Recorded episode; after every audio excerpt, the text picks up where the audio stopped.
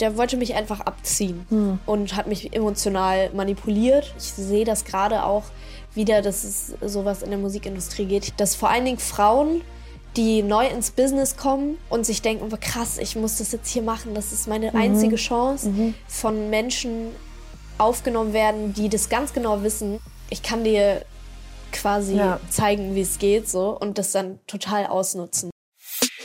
Hallo, mein Name ist Eva Schulz und das ist Deutschland 3000. Hier verbringe ich immer so eine gute Stunde mit Menschen aus ganz verschiedenen Bereichen, irgendwo zwischen Pop und Politik. Mein Ziel ist, diesen Leuten so zu begegnen, wie ihr sie vorher noch nie gehört habt. Deutschland 3000 soll euch, mich und meine Gäste auf neue Gedanken bringen.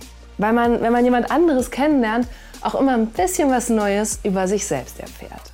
Mein letzter Gast in diesem Jahr ist Nina Chuba. Und Nina wird wahrscheinlich irgendwann mal auf 2022 zurückblicken und sich denken, das war das Jahr, an dem meine Karriere als Musikerin so richtig abgehoben ist. Mir war Nina schon letztes Jahr irgendwann mal auf TikTok aufgefallen. Da war sie gerade 22 und hat so herrlich lustige und uneitle Videos aus ihrem WG-Zimmer gepostet, dass ich ihr direkt gefolgt bin. Damals hatte sie schon ein paar Songs auf Englisch veröffentlicht.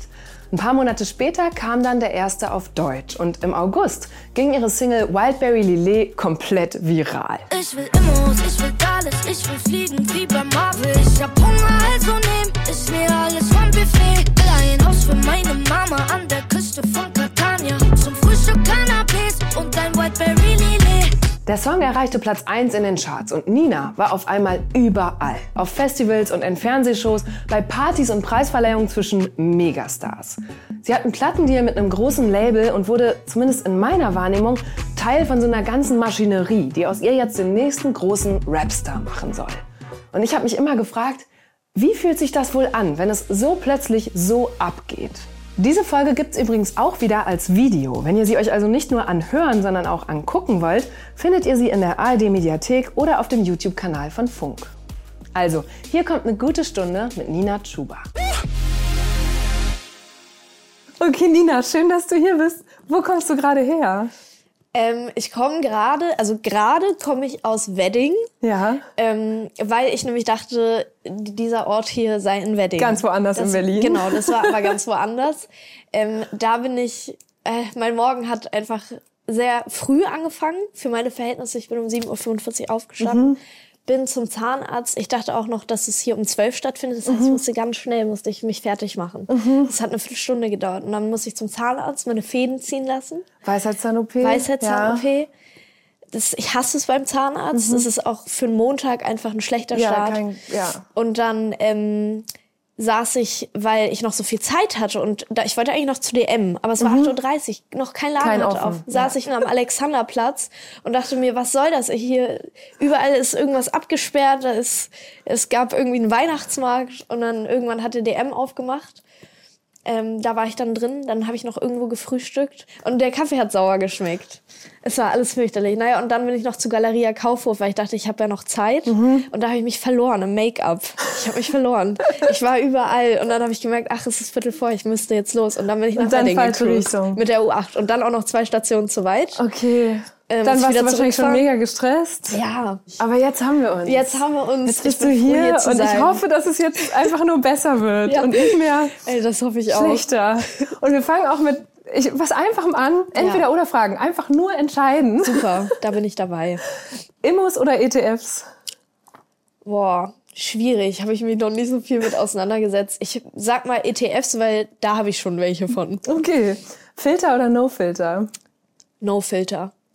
Zucchini oder Brokkoli? Zucchini. Früher Brokkoli, jetzt ist es mittlerweile die Zucchini. Ja, du bist sehr in, into Gemüse, ne? Ja, Gemüse ist ein feines, feines Essen. ähm, telefonieren oder Sprachnachricht? Telefonieren. Wirklich? Ja. Ich sage immer meinen Freunden, die sollen mich anrufen, weil über WhatsApp bin ich überhaupt nicht erreichbar. Ich ignoriere jede einzelne Nachricht. Okay, also das heißt, du hast so 100 unge ungehörte Mehr, Sprachnachrichten? 300 irgendwas, Oh Gott, ja. okay. Weil du einfach nicht dazu kommst? oder weil Ja, oder wenn ich so drauf gucke, ist meistens ein Moment, wo ich gerade nicht reden kann mhm. oder nicht, äh, nicht schreiben kann und dann denke ich, mache ich später und dann vergesse ich es und dann häuft sich das. Es sind so viele Nachrichten.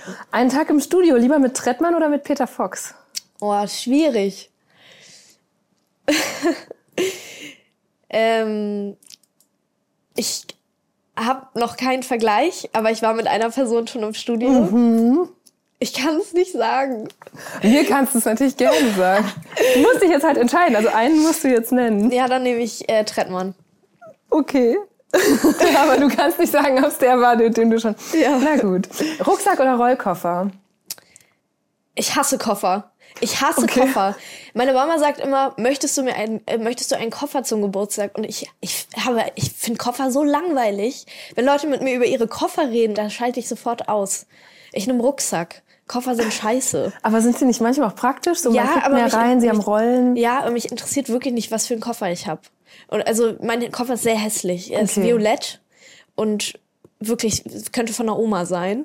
Aber ich habe auch nicht das Bedürfnis nach einem neuen Koffer. Brauche mhm. ich einfach nicht. Okay, aber es ist interessant, dass es so ein emotionales Thema ja, ist. Ich dachte eher, ähm, dass es bei dir vielleicht dieses Reisethema, da interessiert mich, ob du mehr mit einem Koffer reist oder mit einem Rucksack. Ach so, ich reise nee, mehr also mit einem Koffer, weil ja. ich öfter länger irgendwo ja. bin. Aber ja, Abneigung gegen. Und du hast aber auch, du warst ja auch viel alleine reisen. Zumindest nach dem Abi warst du lange alleine in Stimmt, Asien, glaube ich, ne, so ein halbes Jahr. Da war ich Backpacken. Das war Rucksack. Ja, das war Und Rucksack. das fand ich interessant, weil ich weiß, dass viele Leute über alleine Reisen nachdenken, aber sich das nicht so richtig trauen. Was wäre so dein einer Top-Tipp für Leute, damit sie sich doch trauen?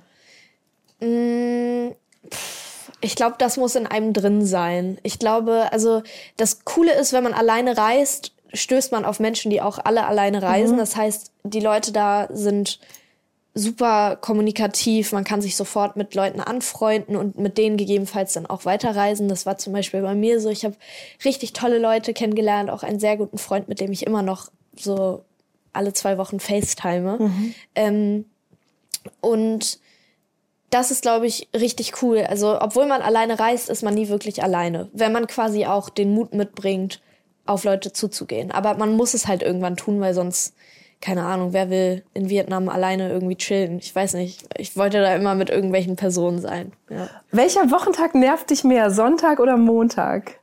Oh, weiß ich gar nicht. Also mit, momentan ist es so, dass beide gleich äh, einen Wert haben, weil mhm. ich eigentlich keine Wochenenden gerade mhm. habe. Aber ich würde sagen, das ist schon der Montag. Ich ja. mag es schon sehr gerne zu chillen. Okay. Ja. ja aber ich habe mal so einen Rant von dir gesehen, wo du gesagt hast, Sonntage gehören gecancelt. Und Stimmt, ich, okay. ja. Ja, ähm, es hat sich privat aber was bei mir verändert. Deswegen haben Sonntage nicht mehr so dieses Negative wie ähm, wie es da war mhm. zu der mhm. Zeit. Aber ich, ich habe das auch manchmal noch, dass ich bei Sonntag denke, oh, es ist so schlimm, morgen geht's wieder los. Es ist, man hat so diese, um 16 Uhr startet bei ja. mir so diese Sonntagsdepression. Ach so, weil du dann natürlich auf den schrecklichen Montag guckst. Ja, der schreckliche Sehr gut. Montag. Dann kann ja. ich die Entscheidung verstehen. Verbringst du, wo wir gerade bei Sonntagen sind, einen Tag ohne Pflichten und Termine, lieber alleine oder in Gesellschaft? Ähm, boah, lieber alleine gerade, weil ich sehr wenig Zeit für mich selber habe. Aber ich habe auch sehr wenig Zeit für meine Freunde, deswegen mhm. so ein Mittelding irgendwie, ja. Wie, wie kommst du runter oder wie lüftest du so den Kopf durch, wenn du alleine bist? Hast du da irgendwie Rituale ähm, oder? Also normalerweise mit Sport, mhm. aber das, da komme ich gerade nicht zu. Das heißt, es, er wird gerade nicht durchgelüftet. Ich sage oh es, es, es oh staut Gott. sich an. Ich freue mich, wenn äh, bald Winter ist und ich mich so für einen Monat einfach mal kurz rausschalten mhm. kann und ich werde auch wegfahren und dann einfach mal auch nicht Social Media machen oder so. Mhm. Ich glaube, das hilft da ja, immer. Richtig gut. Ja. Aber deswegen finde ich es auch schön, dass wir heute und jetzt hier so sitzen, weil du ein richtig wildes, intensives Jahr hinter dir hast und wir hier vielleicht auch so einmal miteinander innehalten können und ja. darauf zurückgucken. Deswegen, äh, dafür haben wir jetzt eine gute Stunde. Ich habe auch noch eine letzte Entweder-Oder-Frage, nämlich Nina Flynn oder Nina Kaiser? Wie ich in echt heiße? Ja, weil in den Pfefferkörnern abspenden steht Nina Flynn. Und da habe ich gedacht, was, wie viele Namen hat sie? Äh, ich heiße eigentlich Nina Kaiser, mhm. aber ich musste mir damals für die Pfefferkörner einen ähm, Künstlernamen anlegen, weil die Kinder früher in den vorherigen Staffeln Probleme mit äh, Stalking und so hatten. Oh, krass. Weil, man, weil es gab ja. da noch Telefonbücher und da konnte ja. man die Nachnamen rausfinden und so. Ah. Und äh, das war dann, sollten wir uns halt einen Fake-Namen anschauen. Ja. Falls ihr euch jetzt denkt, was? Marie von den Pfefferkörnern und Nina Chuba sind ein und dieselbe Person? Ja, genau so ging es mir auch, als ich das zum ersten Mal gesehen habe. Nina war gerade mal sieben, als sie die Rolle bekommen hat. Sie war drei Staffeln lang dabei. Mama und Papa wollen sich vielleicht scheiden lassen. Marie, du nervst. Nee, jetzt echt. Mama schmeckt Papas Tee nicht mehr. Bis vor zwei Jahren hat sie immer mal wieder in Filmen oder Serien als Schauspielerin mitgewirkt. Sie wollte sogar mal Regie studieren. Aber dann hat sich ihr Fokus offenbar doch auf die Musik verschoben. Ich will gar nicht so viel nach Pfefferkörnern fragen, weil danach wirst du immer gefragt. Da hast du zwei Jahre mitgespielt. Aber was mich interessiert ist, stimmt es, dass du wirklich deinen allerersten Kuss vor der Kamera bei dieser Serie bekommen hast? Ja. Wie war das? Das stelle ich mir mega aufregend und auch weird vor. Ja, ich war da ja noch ganz klein, aber es war so, man war in der Zeit, wo man Jungs noch eklig fand. Das heißt, ich bin dann sofort zu meiner Maskenbildnerin gerannt und habe mir ein Feuchttuch geholt und habe so, so richtig so dramatisch meinen Mund so abgewischt, war so, so eklig. Aber ich hatte tatsächlich auch meinen anderen ersten Kuss, meinen richtigen ersten Kuss, wo ich verliebt war, hatte ich äh, auch quasi behind the scenes an, mm. an einem Set, mhm. wo ich gedreht habe, ähm, in, in, in, meiner, in meinem Aufenthalt, Aufenthaltsraum so. Ja, das war auch okay, sehr das klingt auch jetzt nicht so mega romantisch, oder nee, war es das aber trotzdem? es war ganz romantisch. Ja? Ja. okay. Für mich schon zu dem Zeitpunkt. Jetzt hast du gerade schon gesagt, dein richtiger Name ist Nina Kaiser.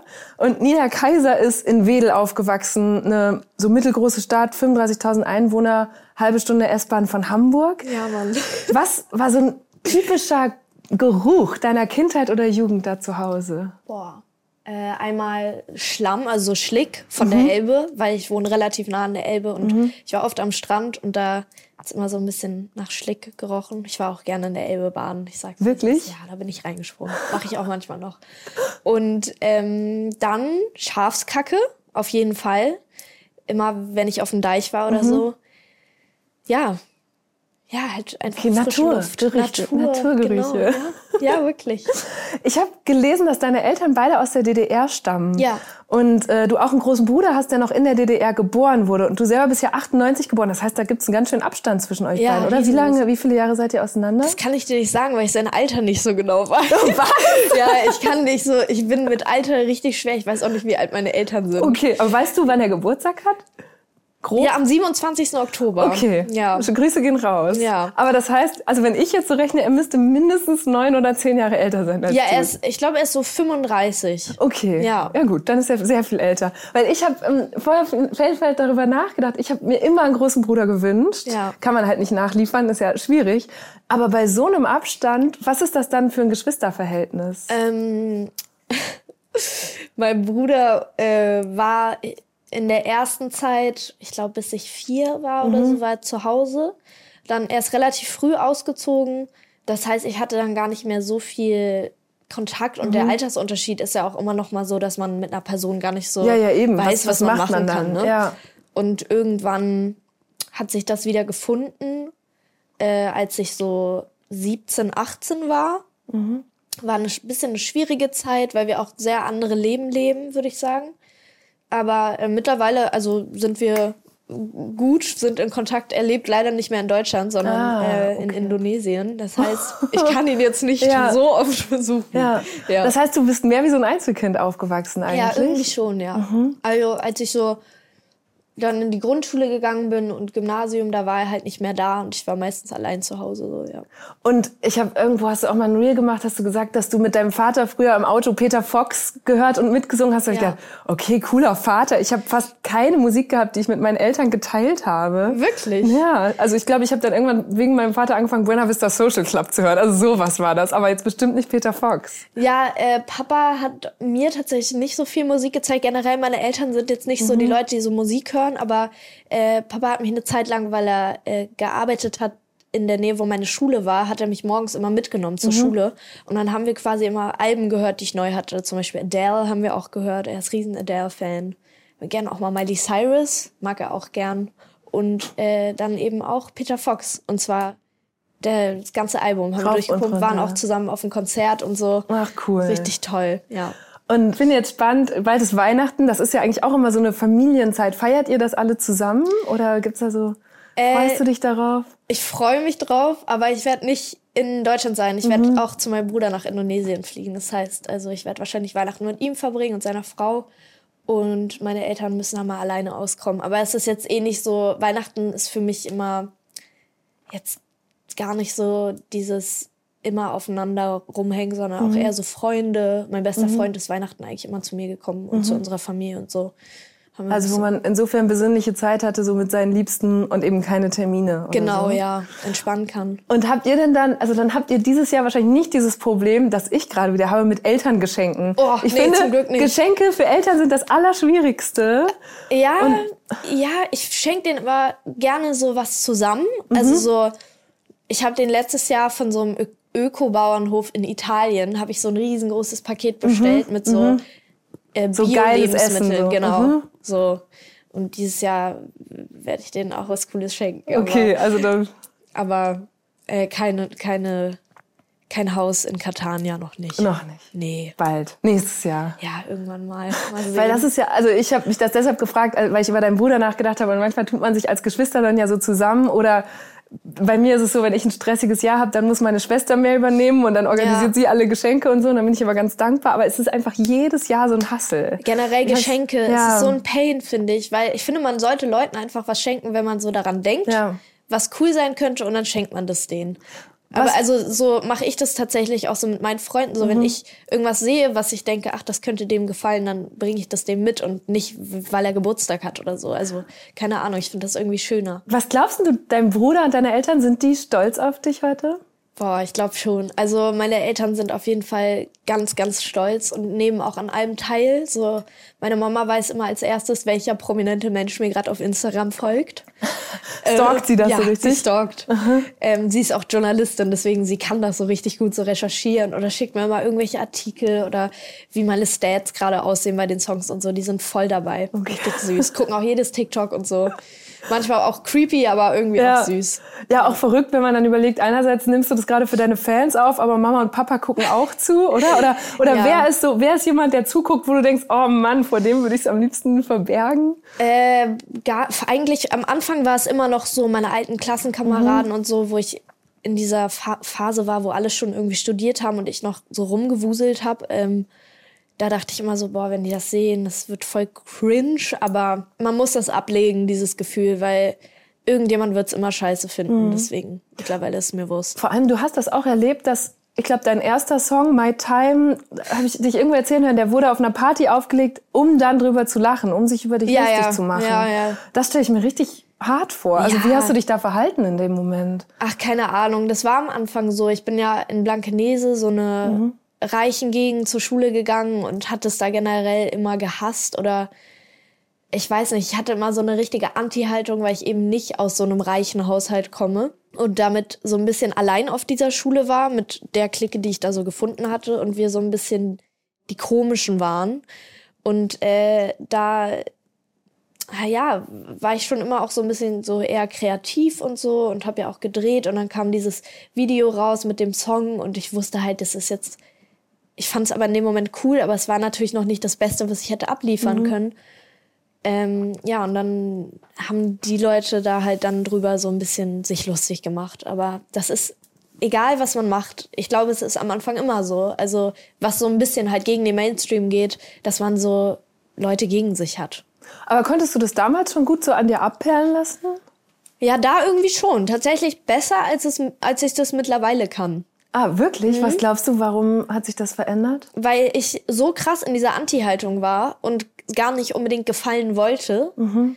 da, dass das mich so richtig geschützt hat. Das so, ja, und ich mach das jetzt hier. So, und ja. jetzt hast du das Dollar? Ja, also weil es natürlich jetzt auch sehr viel ge geballter ist, sage ich mal. Also vor allen Dingen auf TikTok, muss mhm. ich sagen. Da bin ich ja sehr aktiv. Ich kann eine weitere Zahn-OP keinem Menschen auf der Welt empfehlen. Ich habe mir diesen Anzug gekauft und ich bin der Meinung, ich sehe extrem reich und cool aus. So, mein Körper hat anscheinend keinen Bock mehr auf mich und ganz ehrlich, ich habe auch keinen Bock mehr auf dich.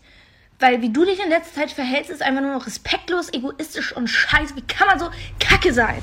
Und da ist ja der Gegensatz zu Instagram, dass man bei Instagram Leute hat, die einem wirklich folgen, weil sie einen gut finden. Also und bei TikTok kriegen ja irgendwelche Leute deinen Content mhm. reingespielt wegen dem Algorithmus mhm. und so. Und da kommen natürlich auch Leute, bekommen dann Leute deinen Content, die dich vielleicht nicht gut finden. Deswegen, als ich den erste ähm, TikTok für Wildberry Lillet hochgeladen mhm. habe, ich habe neulich mal drauf geguckt, da sind einfach 200 Hate-Kommentare. Und man muss richtig scrollen, bis irgendwann mal ein guter Kommentar kommt. Krass. Ja. Vor allen Dingen am Anfang, als der Song dann quasi so geflogen ist und die Leute dann so gesagt haben, One-Hit-Wonder, mhm. Kapitalistin, was auch immer, wegen diesen Lyrics, mhm. bei denen ich mir wirklich nicht viel gedacht habe. Und dann meine komplette Karriere auf diesen einen Song runtergebrochen ja. wurde. Auch in Beiträgen, was auch immer gesagt wurde, ja, sie hatten Start von 0 auf 100, wo ich mir denke, Leute, nee, also wirklich nicht. Ich arbeite seit dreieinhalb Jahren in der mhm. Musikindustrie und versuche hier irgendwie mein Glück und jetzt hat's geklappt. Also mhm. es ist nicht so, dass ich dieses Jahr meinen ersten Song released hätte. Nee, stimmt. Ihre ersten Songs hat Nina schon vor drei, vier Jahren veröffentlicht. Damals allerdings noch auf Englisch. Zum Beispiel diesen hier, Beluga von 2019. Baby, I'm so hype, hype to be where I are. Is this what life tastes like caviar? Erst letztes Jahr ist Nina dann auf deutsche Texte umgestiegen. Wohl auch, weil ihr Umfeld ihr dazu geraten hat. Und ich finde, da hört man dann auch eindeutig, wie musikalische Vorbilder wie Peter Fox oder Trettmann ihren Stil prägen. Aber ich weiß, am Ende bleibt das alles gleich. Früher in der U-Bahn, heute im Uber geweint. Keine neuen Freunde.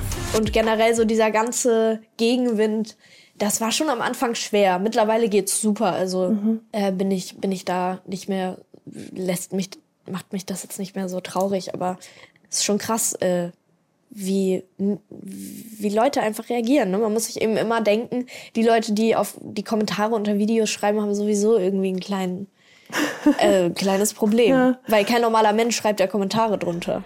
Also ich freue mich immer über eure Kommentare zu unseren Videos. Ihr findet Deutschland 3000 zum Beispiel auf Instagram oder auch auf TikTok. Ich finde total interessant, dass das jetzt nochmal so ein Thema für dich war, weil ich mir vorstelle, dass jemand, die mit sieben, acht, neun anfängt zu schauspielen, also es war ja, du hast immer ungewöhnlich viel Aufmerksamkeit bekommen, ja. ne? Für, so als junges Kind oder Mensch hat man das ja nicht. Und dadurch auch warst du immer viel mehr Bewertungen ausgesetzt. Ja. Ich habe gedacht, hm, hat sie das wohl gestellt und vorbereitet auf diese Situation jetzt? Aber es klingt ja nicht so. Es ist doch noch mal was ganz anderes. Ich glaube, man ist auf sowas nie vorbereitet. Also, dass so ein Erfolg kommt und ich sehe es ja auch bei vielen anderen Künstlern so.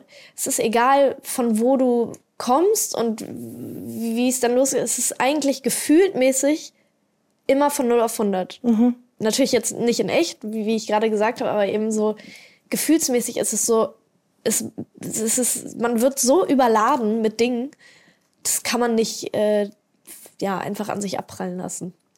Ich habe ein altes TikTok von dir mitgebracht, das ich jetzt nochmal. Wir haben sehr tief gescrollt. Oh Gott, oh Gott, sehen meine ähm, Augenbrauen da sind. die Augenbrauen, ich würde sagen, sie sind top. Musst du jetzt mal sagen. Wir schauen es uns mal an. Warte mal. Ja, okay, da gehen wir. Ich habe mich dafür entschieden, äh, ab jetzt ein Star zu sein. Ich finde, ich zieh, kleide mich jetzt einfach nur noch die ganze Zeit wie ein Celebrity. Und ähm, ich habe das jetzt manifestiert. Und es ist jetzt einfach wahr. Es ist meine eigene Wahrheit. Und keiner kann irgendwas dagegen tun. Falls ihr Autogramme wollt, kein Problem. Ihr könnt mir in die DMs sliden auf Instagram, Nina Chuba. Ja. Ich weiß aber nicht, ob ich sie öffnen werde. Ich bekomme viel zu viele. Und ja. Was? Aber es ist echt so. Fake it till you make it, ey. Man hat einfach eine andere Energy. Wenn du sagst, ich bin nice, dann denken andere, dass du nice bist. Obwohl man halt einfach ein Lurchi ist, ne? Aber naja, ich wünsche euch noch einen schönen Sonntag. Ich habe mich das. ja.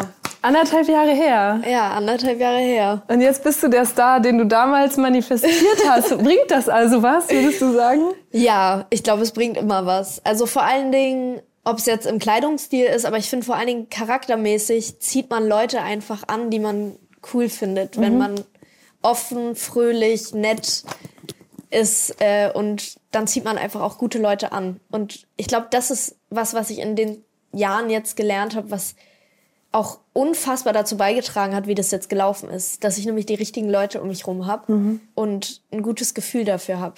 Ich würde auch sagen, das ist meine größte Stärke. Und ähm, fake it till you make it, was hast du zuletzt so noch gefaked? Ähm, boah, ich fake viel. Ich fake, also ich lüge mich auch manchmal selber an. Zum Beispiel, ähm, heute war ich ja wirklich schlecht gelaunt. Mhm. Und dann dachte ich, dann habe ich mit diesem wunderbaren Bolt-Fahrer geredet, der so gesagt hat, man soll aus allem immer was Gutes machen. Und ich so, ja, eigentlich schon, eigentlich sollte man was Gutes draus mhm. machen und so. Und es ist alles gar nicht so schlimm. Das heißt so, ja, in so, ich, ich lüge mich manchmal selber an, um mich so wieder zu empowern irgendwie. Ja. Und heißt das, dass du manchmal dir auch eben, also ich finde dieses Manifestieren so ganz spannend, dass du dir sagst, okay, ich bin jetzt dieser Star, der ja. ich vielleicht erst in einem Jahr sein werde, aber ich verhalte mich jetzt schon so und das, das wirkt dann. Gibt es da irgendwie einen, einen, Trick? Weil manche Leute, kann ich mir vorstellen, kommen sich, kämen sich dabei auch doof vor, das zu machen. Ja, ich habe mich jetzt gar nicht so verhalten wie ein Star. Äh, sondern einfach ähm, Selbstbewusstsein. Mhm. So, ob das durch Klamotten ist, da habe ich es dann über Klamotten gemacht, dass ich mich einfach so angezogen habe, dass ich mich selber gut fühle und das ausstrahlen kann. Das ist, glaube ich, so das Wichtigste, dass man Selbstbewusstsein ausstrahlt, weil das immer irgendwie cool ist, wenn Leute Selbstbewusstsein sind. Aber man sollte es nicht mit Arroganz verwechseln. Ist meine Meinung. Das machen viele Stars. Mhm, mhm. Wie würdest du deinen Klamottenstil in drei Worten beschreiben? Ähm, oh, oversized, sportlich mhm. und äh, variabel. Also es ändert sich die ganze Zeit immer.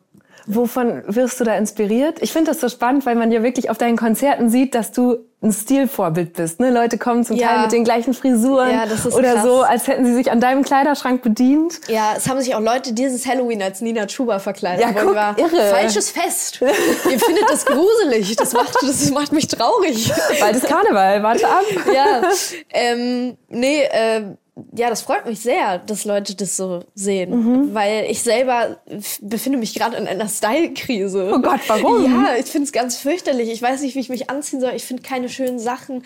Ich finde irgendwie jeder sieht gerade gleich aus. Mhm. Ich will keine krassen Marken, sowas. Ich will jetzt nicht mit einem Gucci-Pulli oder so rumlaufen. Ich finde das irgendwie blöd. Ja, keine Ahnung. Und ich will so eher so Nischenmarken tragen, aber dafür fehlt mir auch die Zeit, mich damit auseinanderzusetzen mhm. und so. Es ist voll schwierig gerade, weil ich mich zum Großteil auch noch selber style. Also jetzt nicht für Musikvideos, aber eben für Events und so. Und das ist dann manchmal schwierig, da die Zeit zu finden, mhm. coole Sachen sich rauszusuchen. Mhm. Aber ich mache, ich spare das auch immer auf bis zur letzten Minute ja. und dann steht man vor so einem ausgepackten Kleiderschrank und merkt, ja, ich hatte fünf Outfits im Kopf, aber bei jedem fehlt irgendwie ja, was oder es passt ja. nicht so richtig. Aber bei dir habe ich halt hingeguckt und gedacht, wann findest du Zeit für deine Nägel? Ja. Ich habe da so Respekt vor Nina und ich habe mich, ich habe mir hier die Frage aufgeschrieben: Sind Nägel die neuen High Heels? Weil ich ah, gedacht okay. ist das auch so was Langes, was einen cool und ja. entspannt aussieht oder irgendwie Stimmt. elegant aussehen lässt? Ja. Also was bedeuten dir da? Lass mal kurz, weil du hast gerade auch wieder so. Ja, aber sie sind so unfassbar rausgewachsen. Also ich bin ein unfassbar gutes Handmodel. Ich wurde mal gecastet von Dr. Oetker für, äh, als Handmodel. Für so Törtchen? Ja, ich habe die Rolle nicht bekommen. Aber okay, deine Nägel gerade, das müssen wir kurz ja. beschreiben für die Leute, die es nur hören und nicht angucken, sind unten Genau, die sind Natur. so, genau, unten halt so immer, ich mag unten immer sowas, so ja, klar, ja. weil dass sie rauswachsen, dass man es nicht so krass sieht, ah, weil sie sind ja jetzt sehr doll rausgewachsen ja. schon wieder. Und, und dann habe ich immer ein French, ein French Nail. Also das kann blau. farbig sein, heute blau. Und dann hier halt sind mir tolle Muster drauf gemalt. So Silber, ja. Metallic. Ja, ne? also Gefällt mir sehr gut. Das sind, glaube ich, die coolsten Nägel, die ich bis jetzt hatte. Aber ich finde tatsächlich sehr selten Zeit dafür, deswegen mache ich es auch zu selten. Ähm, und immer in zu langen Abständen. Aber es ist auf eine Art auch eine Sucht. Ich kann es nicht. Wirklich? Ja, ich kann mir die jetzt nicht abschneiden und dann lasse ich die Natur. Und was macht es? Also trägt das irgendwie zu deiner Persona ja. bei? Ja. In welcher Hinsicht? Was macht Du musst es einfach ausprobieren.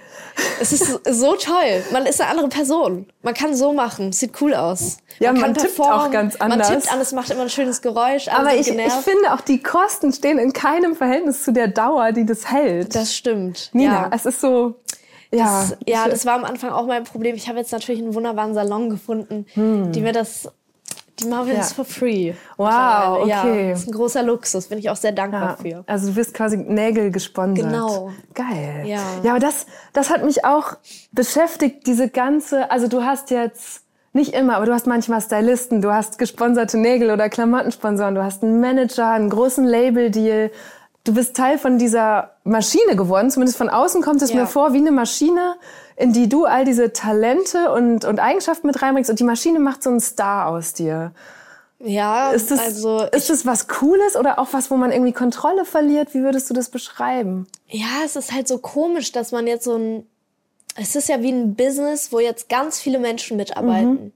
Ähm, und ja, auch ganz viele Menschen, Business. ja, und ob das jetzt mein Label ist, die arbeiten natürlich auch für sich, ne, mhm. äh, um Geld zu machen, aber eben auch für mich so. Also es ist, es sind so viele Leute an meinem Projekt beteiligt was man auch nie vergessen darf, finde ich, weil die Leute alle dazu beitragen, dass es funktioniert oder auch eben nicht manchmal mhm. in manchen Fällen. Es ist sehr komisch, aber ich nehme das Wort Star nicht so gern in den Mund, weil ich finde das irgendwie merkwürdig. Ich kann auch ganz schlecht Fans sagen, mhm. meine Fans. Ich sage immer die Leute, die meine Musik hören, weil ich finde das irgendwie, es passt noch nicht so zu mir. Ich kann das noch nicht so annehmen. Aber du hast gerade das Wort Projekt gesagt. Also du bist jetzt quasi ein Projekt von sehr vielen Menschen. Ja. Ich stelle mir vor, dass das unheimlich Druck macht, weil du immer das, das Gesicht, die Person da vorne bist. Die anderen sind hinter den Kulissen. Da kann im Zweifel auch mal jemand krank werden. Du nicht. Ja. Und ich fand es besonders beeindruckend in den letzten Tagen. Du hattest eine Weisheitszahn-OP, bist trotzdem in die Game Show von den Twins, sitzt jetzt auch hier und ich habe gedacht, boah, also ich habe vor ein paar Jahren die Weisheitszähne gezogen bekommen. Ich lag erst mal anderthalb Wochen flach ja. und hätte gar nicht arbeiten können. Ist es dann jemand in der Maschine, der dir sagt, boah, diese Termine solltest du aber schon trotzdem machen? Nee. Oder also mein Team ist sehr entspannt und die sagen, es gibt natürlich paar Termine, wo gesagt wird, ey, das wäre cool, wenn wir das mhm. jetzt machen würden. Aber in den meisten Sachen habe ich die freie Wahl äh, und ich hätte es ab, auch absagen können. Mir hat keiner gesagt, in dem Moment mach das mal nicht äh, oder mach das mal unbedingt. Ich bin da eher so mein eigener Chef und mir fällt es schwer, zu Dingen Nein zu sagen. Ja. Trotz Weisheitszahnschmerzen. Ja, ich mag halt die Wolters-Zwillinge halt auch sehr, sehr gerne. Ja, die waren auch schon hier. Wir, ja, ich weiß, ich habe die Folge ein bisschen angehört. Mhm. Und ähm, ich, keine Ahnung, ich wollte unbedingt dahin. Auch mit Martin und also Materia. Mhm. Ähm, ich habe ihn schon mal kennengelernt und wir haben uns sehr gut verstanden. Und ich dachte, es wird sehr lustig. Und es wurde auch sehr lustig. Es hat sich auch dafür gelohnt. Okay, trotz ja. Schmerzen ja. im Kiefer. Ähm, was ist etwas, was du vor einem Jahr noch nicht über diese Industrie wusstest und was ich wahrscheinlich auch immer noch nicht weiß, was du dieses Jahr gelernt hast? Was dich vielleicht sogar überrascht hat? Mm. Ähm, boah, schwierig. Ich würde sagen, erstens, boah, schwierig. Ähm, was ich darüber wusste. Also erstmal, was mir vor allen Dingen bei den MTV EMAs mhm. aufgefallen ist, dieses ganze die Welt der Stars, was auch immer, ne, was man sich so wie so ein Kosmos oder so mhm. an, was man so denkt. Früher dachte ich auch, Hollywood ist eine eigene Stadt, wo nur Stars leben irgendwie. Das ist nicht so. Also keine Ahnung. Ich glaube, jeder Mensch hat sein eigenes Leben. Man muss nicht jede Person mögen, die auch Musik macht oder was auch mhm. immer. So, man ist nicht so eine Star-Community, sondern das sind alles normale Leute, die nicht wissen, wohin mit sich, äh, die sehr unsicher sind. Und das hast du bei der Preisverleihung mitbekommen? Ich finde, man sieht es da. Also man sieht da einfach so krass, neben mir stand so Stormzy mhm. und ich dachte mir so, der Bre trägt einfach Crocs einen Jogginganzug. Der Mann ist einfach nice, aber es hätte jetzt auch keinen Unterschied gemacht, wenn da jemand anders gestanden hätte. Genauso wie bei mir selber auch. Oder Taylor Swift, auf einmal ist das alles so gar nicht mehr so krass, wenn man das so mhm. sieht. Und das finde ich crazy, weil es war für mich immer so unerreichbar und jetzt ist man da und denkt sich so, ach krass, also so heftig ist es jetzt auch nicht. Es ist natürlich eine tolle Erfahrung mhm. und unfassbare Ehre, aber ja, irgendwie normal. Es klingt auch ein bisschen ernüchternd. Voll ernüchternd, aber irgendwie auch voll schön, weil das, weil man halt merkt, man kann mit den Leuten so reden und die sind nicht. Hast anders. du mit Taylor Swift geredet? Nee, mit Taylor mm. Swift habe ich nicht geredet. aber äh, hätte ich gerne. Aber nee, ich habe mit Gail geredet. Das mhm. ist eine, die auch gerade so einen Hit hat. Und wir haben einfach nur uns darüber unterhalten, dass man unsere Schlüpfer sehen kann unter unserem Kleid. Und waren dann so, nice, that we're not the only ones. und haben so kurz darüber geredet. Und es war voll entspannt, ja. Und jetzt hast du gerade schon gesagt, du glaubst, dass eine deiner größten Stärken ist, dass du die richtigen Leute auswählst für, ich nenne es jetzt nochmal so, die Maschine um dich ja. rum oder so deine engsten. Woran erkennst du die denn? Boah, also als ich in die Musikindustrie gekommen bin, hatte ich äh, gedacht, ich hätte eine Person kennengelernt, die mhm. ähm, cool ist. Ähm, das war aber nicht so. Da habe ich meinen ersten Fehler gemacht und habe mich in einer Person getäuscht. Und ich habe mich generell auch ein paar Mal in meinem Leben in Menschen getäuscht und ich glaube, das hat mir ganz gut den Weg geebnet, wie ich Menschen jetzt, wie ich das in Menschen sehen kann. Und die Menschen, die ich jetzt ausgewählt habe, denen kann ich einfach zu 100% vertrauen. Ob es jetzt mein Labelchef ist, mit dem ich auch in engen Kontakt bin. Also wir mhm. reden viel, auch ähm, wenn mir Dinge nicht passen oder so. Oder mein Management, die jetzt einfach auch eine meiner engsten Freunde sind. Und, oder halt meine Freunde, die ich alle jetzt zu mir geholt habe, die jetzt mit mir arbeiten, so. Ähm, da habe ich das Gefühl, die sind die richtigen. Und äh, ich hoffe, das stellt sich auch so, als so heraus. Man weiß ja nie, ne? Aber ich glaube Wie, ja. Was, was hatte das für Folgen, dass du dich in jemandem getäuscht hast? Wie ist, was ist da passiert? Mm, ja, äh, der, der wollte mich einfach abziehen hm. und hat mich emotional manipuliert. Und das ist irgendwie komisch. Vor allen Dingen, äh, ich sehe das gerade auch wieder, dass es sowas in der Musikindustrie geht. Ich kann da jetzt leider nicht näher drüber mhm. reden, aber dass vor allen Dingen Frauen, die neu ins Business kommen und sich denken, krass, ich muss das jetzt hier machen, das ist meine mhm. einzige Chance, mhm. von Menschen aufgenommen werden, die das ganz genau wissen, dass sie, sie so eine Stellung bei den Mädels haben, dass sie wissen, ey, ich kann dir quasi ja. zeigen, wie es geht, so und das dann total ausnutzen.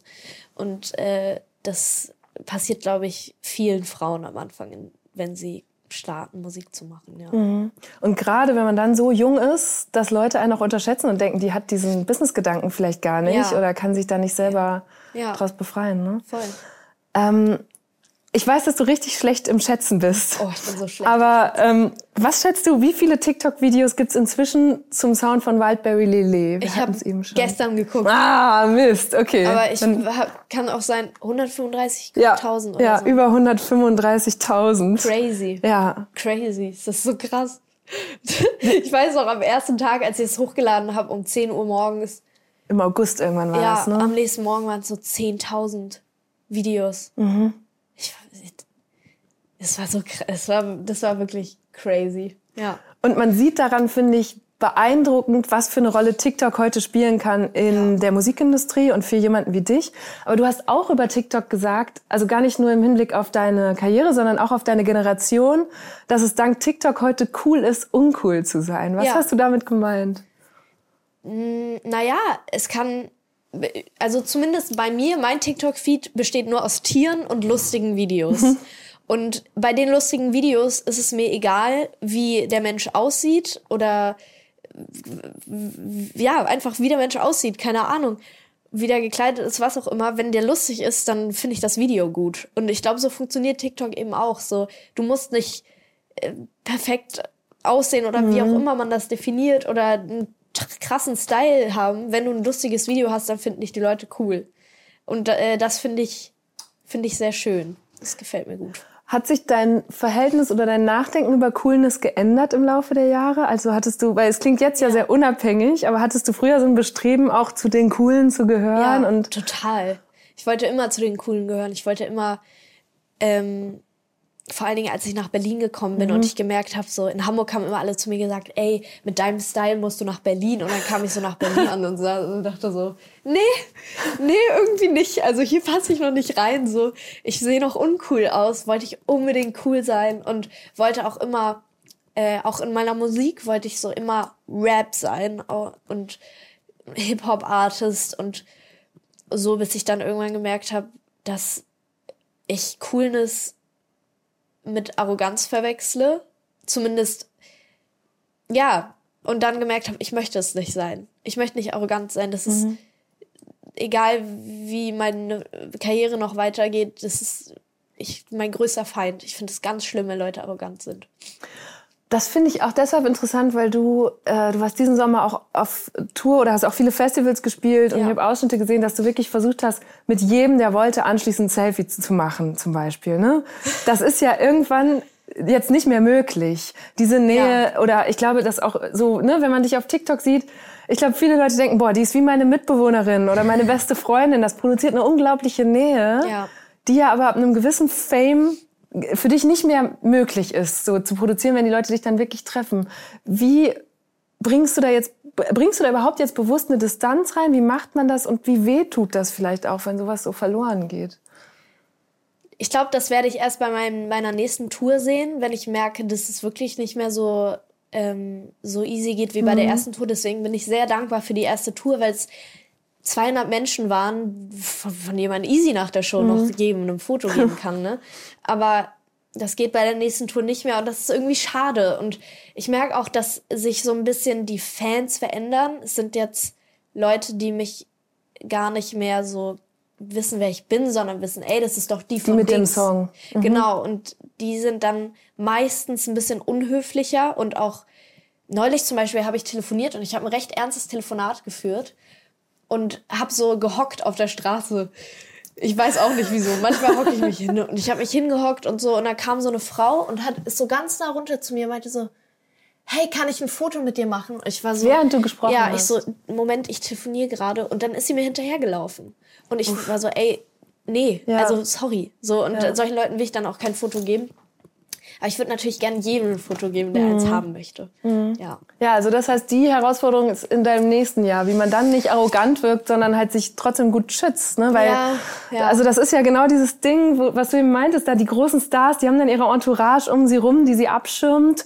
Und das ist ein Schutz und vielleicht gar nicht arrogant gemeint, aber wirkt natürlich ganz schnell so. Voll, aber es geht, also es geht ja nicht anders. Ne? Mhm. Also man muss halt irgendwann dann Stopp sagen, jetzt geht's nicht mehr. Oder zum Beispiel auf Festivals, wo ich war, wo ich mir die anderen Acts da noch angucken würde, ging's am Ende des Jahres auch nicht mhm. mehr. Mussten immer mein Team um mich rumstehen und selbst dann kamen die ja. Leute und ich kam gar nicht mehr dazu, irgendwas anderes zu machen. Deswegen Krass, das heißt, das, was du früher gefeiert hast, auf einem Konzert bei einem coolen Act zu stehen oder ja. auch TikTok, was du ja auch, glaube ich, auch erstmal privat so zum ja. Spaß genutzt hast, das sind jetzt alles Berufsfelder für dich geworden. Ja. Und auch wahrscheinlich welche, wo du, das, es geht ja dann gar nicht mehr alles so unbeschwert, nee, oder? voll schade. Zum Beispiel meine beste Freundin war jetzt auf dem Dogville in mhm. diesem Jahr und normalerweise war das so ein Ding, dass wir das zusammen gemacht haben, weil es ja auch in Hamburg ist, das mhm. Festival. Und ich wollte auch hin. Ich hatte aber leider keine Zeit. Aber dann dachte ich auch im Nachhinein, Nee, also dann wäre ich da so auf dem Campingplatz und dann wäre ich in so einer Crowd und es wäre mir irgendwie komisch. Und selbst jetzt ist es mittlerweile so, äh, dass es ja gar nicht so sein muss, dass ich erkannt werde oder was auch immer, aber in einem Galeria Kaufhof setze ich schon lieber eine Maske auf, mhm. weil ich irgendwie einfach nur nicht die das haben möchte so in manchen Momenten. Ich finde das auch ganz spannend. Ich habe im Vorfeld gedacht, es gibt irgendwie für mich auch so ein bisschen zwei Ninas. Es ja. gibt die Nina, die fett gestylt auf in einem Musikvideo oder auf einer Bühne tanzt und performt und die Nina, die ich auf TikTok sehe, ja. ne, die ganz so jemand nannte das jetzt immer, als ich mit mich drüber unterhalte, ultra authentisch ist. Da, da habe ich mich gefragt, einerseits ist es ja voll schön, dass es so authentisch im Internet sowas produziert wird und man denkt, okay, man, man muss nicht mal perfekt geschminkt sein oder perfekt dastehen gerade. Ja. Gleichzeitig kann ich mir auch vorstellen, dass es einen unheimlichen Druck macht, einfach dann alles zu dokumentieren, zu filmen, zu teilen. Ja, es hat sich mittlerweile gelegt, dieser mhm. Druck. Ähm, ich mache jetzt wirklich nur noch TikToks, wenn ich Bock drauf habe. Das war mal eine Zeit lang so, dass ich dachte, boah, jede Woche und auch irgendwie man so rumherum gemerkt hat, alle switchen jetzt auf TikTok rum und es muss passieren und so. Aber mhm. das habe ich jetzt nicht mehr so krass, dass, dass ich denke so, boah, ich muss jetzt hier alles dokumentieren. Und das mit dieser Authentizität, ich sehe das gar nicht so als so ein Attribut, weil ich versuche einfach, mich nicht zu verstellen, weil ich fände es einfach sehr anstrengend, mich die ganze Zeit zu verstellen. Mhm. Das wäre für mich Horror. Äh, nee. Es gibt ja aber auch umgekehrt Künstler oder Künstlerinnen, die ganz bewusst immer in eine Rolle, also ich denke gerade zum Beispiel, Jan Böhmermann zieht immer einen Anzug an und ja. sagt so, dann bin ich der Jan Böhmermann für die Öffentlichkeit und wenn ich den ausziehe, dann bin ich wieder weg und ja. bin wieder Jan, so ungefähr. Das kann ja auch eine Befreiung sein, so Voll, in eine ja. Nina-Rolle zu Klar, schlüpfen. auf jeden Fall. Aber ich würde trotzdem sagen, dass das so beides ich bin. Also mhm. es ist gar nicht so eine ich weiß es, ich habe hab das Gefühl manchmal, diese Nina Chuba-Rolle hat sich mit meiner Persönlichkeit so krass vereint, dass ich es nicht richtig auseinanderfrieseln kann mehr. Ich weiß es nicht. Ich habe neulich auch in einem Interview gesagt, wo ich gefragt wurde, ob ich glaube, wer ich bin oder so. Ich weiß es wirklich, also ich weiß es nicht, keine Ahnung. Mhm. Ich habe das Gefühl, ich bin schon ich und ich verstell mich nicht, aber es kann natürlich sein, dass diese ganzen Rollen, die ich immer gespielt habe, irgendwie sich in meine Persönlichkeit verankert haben. Und Gab's bei was, weil ich hänge gerade noch bei diesem, wir haben eben auch das TikTok gesehen, ne? Du bist ja. gerne ironisch, du spielst da rum, du ballerst alles sofort raus, während Perfektionisten oder Millennials vielleicht irgendwie nochmal einen zweiten oder dritten Take machen würden, bevor sie was posten. Gibt's trotzdem was, wo du dich zuletzt mal geschämt hast? Ja, ich habe mich auch gerade für das TikTok geschämt. ja, Warum? Klar. Ich fand's herrlich. Nee, ich finde meine eigenen TikToks so einen Monat später denke ich mir schon, oh nee Aber, Aber löschst du dann manchmal was oder bleibt alles drauf? Also neulich habe ich einen TikTok gesehen, wo meine Augenbrauen wirklich ganz schlimm waren, weil ich hatte vor zwei Jahren eine Phase, wo ich dachte, es wäre cool, wenn man die Augenbrauen ganz dick anmalt mhm. und so, dass die aber so hoch gehen. und das musste ich löschen, weil ich mich so hässlich fand. Und es gibt auch ein Bild von mir auf Google, was ich ganz schlimm finde. Da sehe ich aus, als wäre ich 37 und leicht übergewichtig. Also okay. das ist nichts Schlimmes, aber für eine, für eine damals 15-Jährige ja. ist es schon schrecklich. Also da bin ich richtig so, ah, da schäme ich mich auch. Aber sonst denke ich mir, die Menschen vergessen das einfach übel schnell. Deswegen, wieso mhm. ist Wurst im Endeffekt. Keiner mhm. interessiert sich so sehr für sich selbst wie, äh, für dich wie man selbst. Ja. ja. Okay, ich habe jetzt noch ein Spiel mitgebracht, das wir zum ersten Mal in der Verfilmung spielen. Wir mussten heute erstmal so ein Gefäß finden. Es ist das Schlagzeilenspiel. Oh. Gibt es ab und zu in diesem Podcast. Wir ziehen abwechselnd. Hier sind irgendwie Schlagzeilen drauf und wir gucken einfach, was uns dazu einfällt. Genau, du Toll. fängst an. Ist es so über aktuelle Ereignisse? Es könnte, ich war alles Mögliche, glaube ich. Bin ich richtig schlecht drin. ja, ich kann mir auch vorstellen, so richtig viele Nachrichten kannst du wahrscheinlich gar nicht mehr ja, verfolgen. Man, be man bekommt natürlich das äh, so Wichtigste mit, mhm. aber es ist es ist schwierig, das alles dann auch ja. noch so zu. Ähm, Quiet Quitting krempelt TikTok-Phänomen den Arbeitsmarkt um. Ah. In vielen Unternehmen gehören Überstunden auch immer zum guten Ton. Geht es nach einem TikTok-Trend, ist das bald Vergangenheit. Viele junge Menschen fordern mehr Grenzen zum Privaten. Ah, also so neue Arbeitsbedingungen für die Gen Z. Aha. Da bist du jetzt wahrscheinlich nicht so ein Beispiel für, ne? Nee. wenn du so viel arbeitest. Ja. Aber hast du das in deinem Umfeld?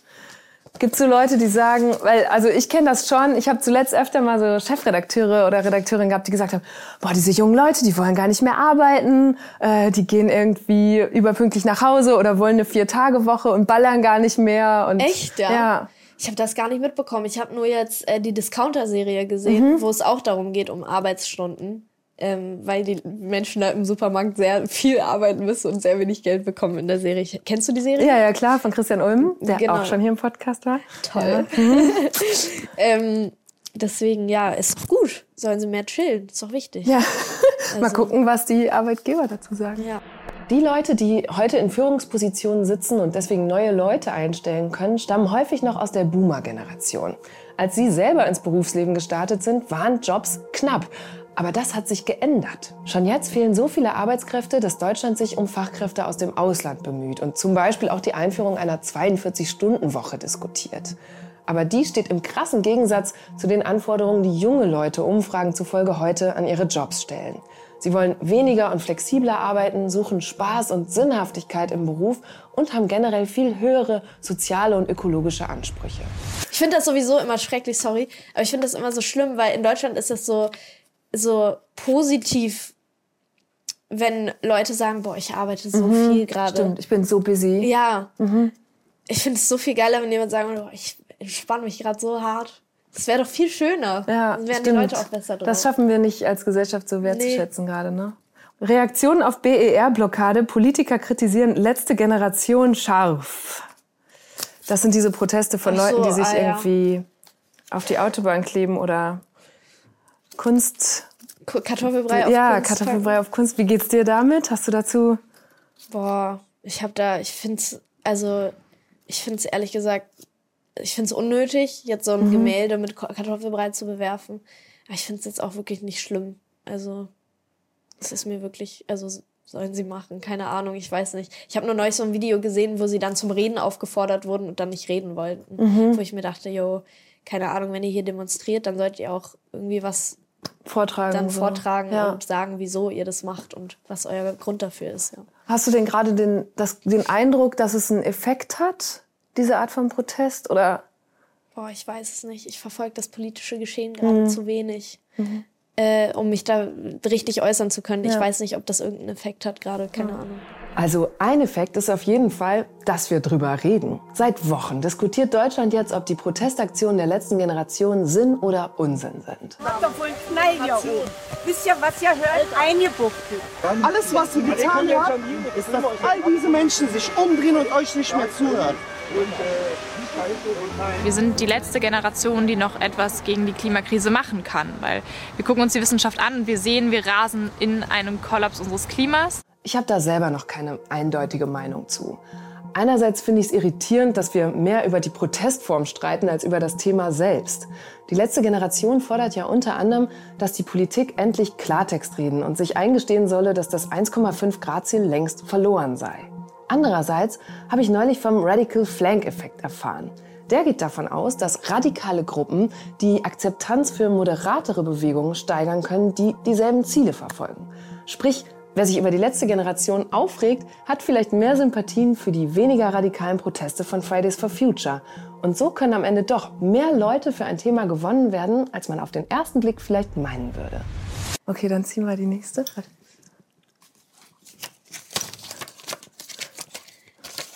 Ich hatte nicht mehr die Kraft, mich durchzusetzen. Die Altbundeskanzlerin hat über ihre letzten Monate im Amt gesprochen und ihre Russlandpolitik. Sie habe sich international aber nicht mehr behaupten können. Oh, wie traurig. Das traut, vor allem, das traut man ihr gar nicht zu, dass sie sich nicht mehr behaupten konnte. Sie war die mächtigste Frau der Welt. Ja. Ach, ich mochte sie ja irgendwie gern. Ne? Ja, du hast sie auch mal auf der Straße getroffen ja, oder gesehen. Das war so oder? toll. Und dann hast du so bist du zu ihr hin und sagst Merkel. Nein, ich habe ich hab ihr nicht mal die Hand gegeben. Aber sie hatte Schade. voll diese Tasche an. Ich war so, voll süß. Wieso was für eine Tasche? Sie hatte so ein kleine Handtäschchen an. Das hätte ich auch getragen. So eine gerne. Baguette. Ja, super sah voll stylisch. Aus. Ja. Das traut man ihr wirklich nicht zu. Was glaubst du, was du zu ihr gesagt hättest? Oder wenn du sie jetzt noch mal treffen würdest? Boah, ich weiß nicht. Ich, ich würde, glaube ich, gar nicht sagen, weil solche Leute wollen meistens nicht angesprochen werden. Und ja. ich würde einfach, ich würde einfach für mich denken, toll, Angela Merkel ist an mir vorbeigelaufen. Schild in der Rente. Oh Gott, es wird nicht ähm, aufmunternder. Studie in Deutschland. Sorgen der Jugend, Inflation, Krieg, Klima. Äh, laut einer Studie sind die Sorgen junger Menschen in Deutschland groß. Jeder Fünfte hat Schulden. Dennoch zeigen sich die meisten relativ zufrieden. Das ist ja im Grunde genau die Leute, die dich feiern. Ja. Die bei Konzerten vor deiner Bühne abgehen, die gleichzeitig diese Sorgen haben. Kriegst du davon was mit oder ist das was, was du in deiner Musik thematisieren würdest? So Klima generell oder? Ja, oder auch, also jetzt, also offenbar das, die größte Sorge, ich glaube über 60 Prozent sagen, Inflation macht ihnen Angst. Ähm, ich kriege das natürlich auch mit und es macht mir irgendwie auch Angst. Vor allen Dingen diese, diese Klimasache. Mhm. So, egal welche, welche Doku man sich anguckt, es wird einfach nicht besser. Und es ist wirklich sehr beängstigend. Aber ich versuche es tatsächlich so wenig wie möglich in meinen Songs zu thematisieren, generell. So aktuelle Ereignisse aus der, die gerade passieren, lasse ich raus. Glaube ich, vielleicht auch ein bisschen, um eine Welt zu schaffen, die davon mhm. frei ist als Entspannung. Ich weiß nicht. Also ich, ich versuche immer eher in meiner Musik über mein Leben und meine Beobachtungen, die schön sind oder in, mhm. in meine Beobachtungen meiner selbst zu schreiben, darüber zu schreiben, ja. Und jetzt stand hier gerade, warte mal, ist das äh, jeder Fünfte hat Schulden. Boah, das ist krass. Das ja, vor allem jeder krass. fünfte junge Mensch. Also ich glaube, es geht um das Alter 14 bis 29. Ich habe irgendwo von dieser Studie gelesen. Ja, aber, halt aber ich muss auch sagen, das ist, finde ich, auch richtig crazy durch die Mieten und so ein Stuff. Mhm. Weil zum Beispiel, ich bin auch nach Berlin gekommen und meine Eltern konnten mich nicht unterstützen finanziell. Mhm. Und äh, ich habe so gestruggelt. Ich hatte 600 Euro Praktikumsgeld, musste davon eine BVG-Karte kaufen für 80 Euro und dann irgendwie meine Miete bezahlen. Ja, In Berlin ist das ja sowieso nicht ja. mehr möglich. Und dann ist das Geld auch schon weg. Also da kann ich verstehen, wenn man Schulden hat. Das ist so, also ja. jeder Student tut mir gerade so unfassbar leid. Ja. Das ist übel kacke. Und es macht halt auch noch mal mehr Druck in, zwischen diesen ganzen Ängsten, wenn du dann auch noch selber weißt, Klar. Scheiße. Ja. Und gleichzeitig, bei dir habe ich mich gefragt, du hast ja schon früh als Kind dann auch Geld verdient. Gab es dadurch Sachen, die du dir früher leisten konntest oder so? Ähm, naja, ich konnte mir mein, äh, meine Ferien, also ich mhm. konnte in Urlaub fahren und so. Ähm, meine Eltern wollten nie dahin, wo ich hin wollte. Deswegen habe ich meinen Urlaub dann irgendwann selber gemacht, mhm. ab äh, 16, 15. Und ich konnte nach Asien reisen für das Geld. Äh, ich also das war so deine Investition. Genau, ich durfte natürlich noch nicht als Kleinkind an das Geld ran. Das mhm. haben meine Eltern richtig aufgepasst. Und es war immer ein guter Puffer. Ich habe versucht, da nie ranzugehen, weil ich immer dachte, vielleicht brauche ich es irgendwann mhm. mal. Und dann, als diese erste Berlin-Zeit kam, konnte ich mich damit über Wasser halten. Cool. Ja. ja. Okay. oh. Uh, Euphoria is getting a German adapt Adaptation. Ja, geil. Finde ich sehr cool. Ich liebe die Serie generell. Ich finde es eine der krassesten mhm. Serien. Einfach. Auch wieder die Generation, ne? So ganz ja, doll. Ja, aber ich finde, visuell ist die Serie so toll umgesetzt und es gibt so schöne Bilder und so coole Charaktere und so. Ich mag es richtig gern. Und ich habe auch vorgestern TikTok, nee, Twitter-Post gesehen, Tweet darüber, dass mhm. ich die ähm, Rolle von Rue da übernehmen soll. Oh, und könntest du dir das vorstellen? Oder ist Schauspiel für dich gegessen jetzt erstmal? Ähm, boah, weiß ich nicht. Ich könnte es mir vorstellen, aber irgendwie Schauspiel auch für mich gegessen. Also so Rollen Nee, also ach, weiß ich, ich weiß nicht. Ich würde gern wissen, wie es in Deutsch adaptiert wird, weil ja, aber das könnte auch ganz schön so richtig, peinlich werden. Oh, es könnte so wack werden. Oh nee, es Vor allem so bei einer Serie, werden. die so stilprägend ja. ist und so kult, finde ich es mhm. richtig. Also als ich das gelesen habe, auch auf Twitter, habe ich gedacht, okay, ja. schauen wir mal ab, vor allem weil oder warten wir mal ab, weil ganz viele Leute in Deutschland haben ja auch das gesehen und werden es einfach total vergleichen. Ja, ich denke mir generell manchmal, lasst es doch einfach bei der Serie, die ist doch gut. Ja. Reicht doch. Jetzt haben wir viel über das vergangene Jahr gesprochen, über das, was dir so passiert ist, äh, von Preisverleihung, Maschine und so weiter. Nächstes Jahr erscheint dein erstes richtiges Album. Ist ja auch verrückt, dass das alles passiert ist, ohne dass du überhaupt schon ein Album draußen hattest. Ja. Aber am 24. Februar, äh, Glas heißt das. Auf welche Zeile auf diesem Album bist du besonders stolz? Ja. Hab mich tatsächlich auch mein Produktmanager neulich gefragt und ich konnte es nicht beantworten. Es gibt viele Lines, aber es, ähm, ich finde ganz cool, ähm, ein Song wird heißen Mangos mit Chili. Mhm. Und in diesem Song singe ich in der Hook, also kaufe ich den Himmel und streiche ihn mir blau.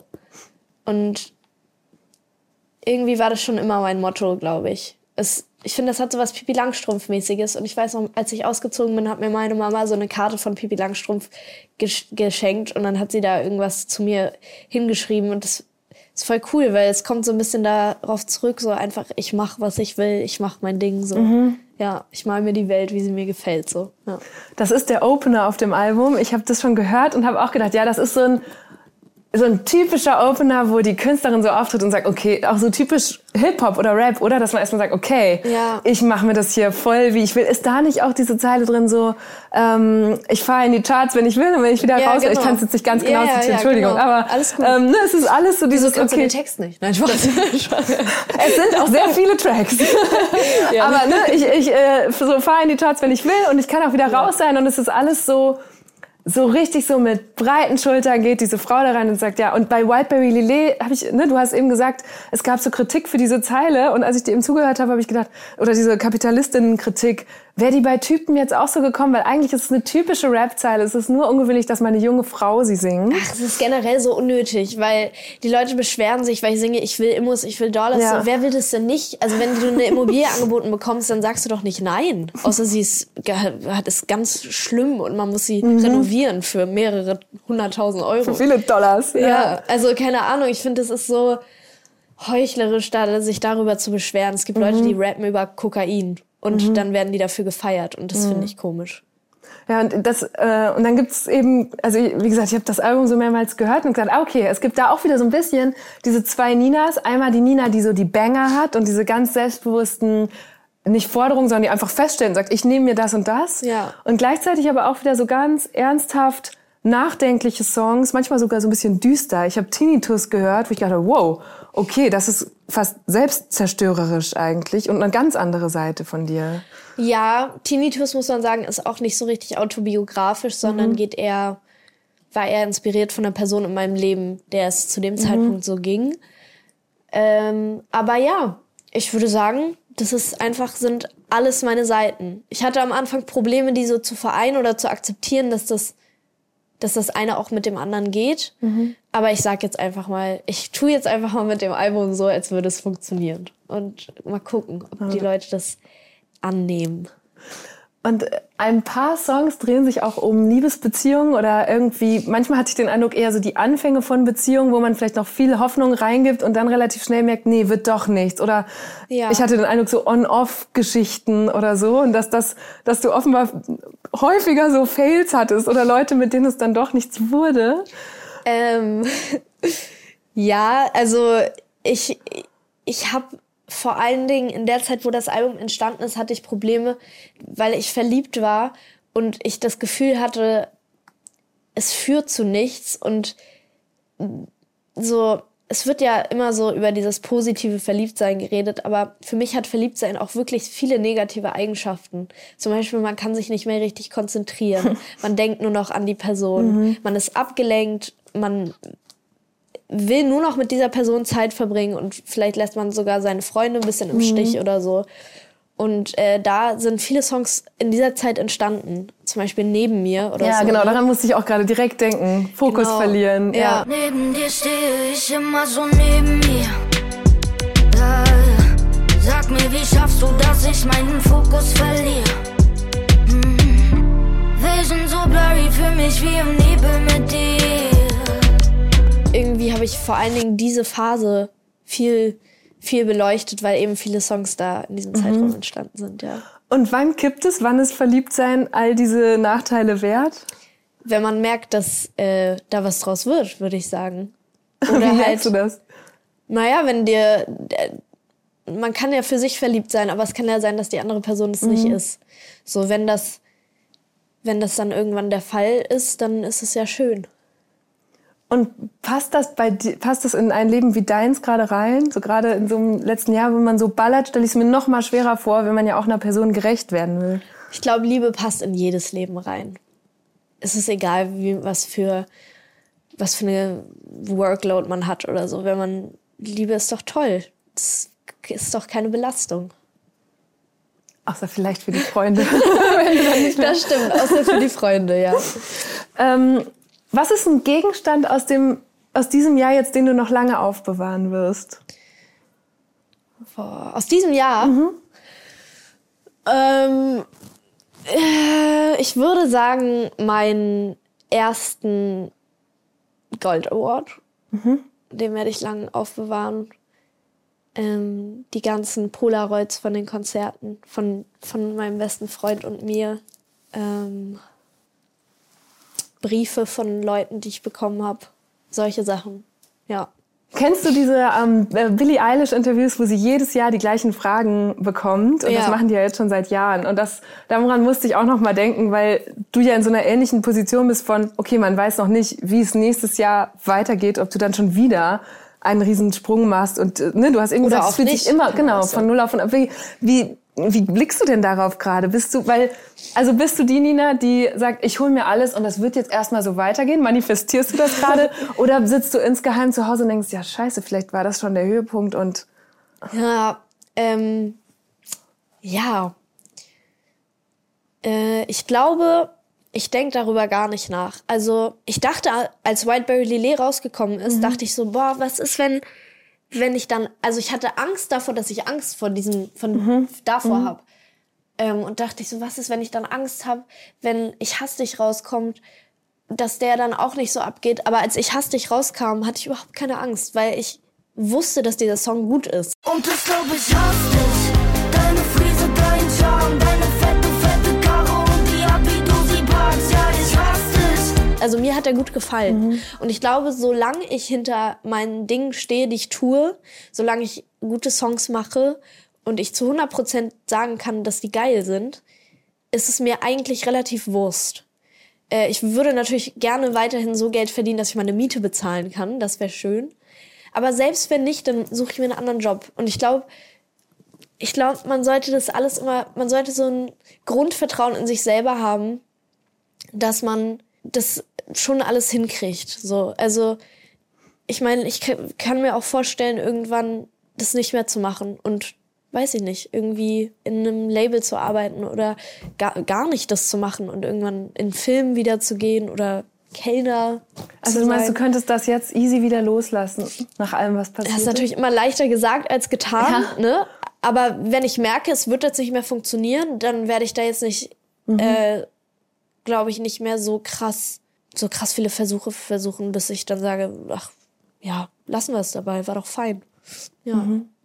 Okay, und die letzte Frage, die ich habe, ist eine aus diesen Billie Eilish Interviews, weil ich gedacht habe, hm, ah, was kann ich da vielleicht klauen? Und sie wird jedes Mal gefragt, uh, what do you want to say to yourself in a year? Was möchtest du dir selbst in einem Jahr sagen?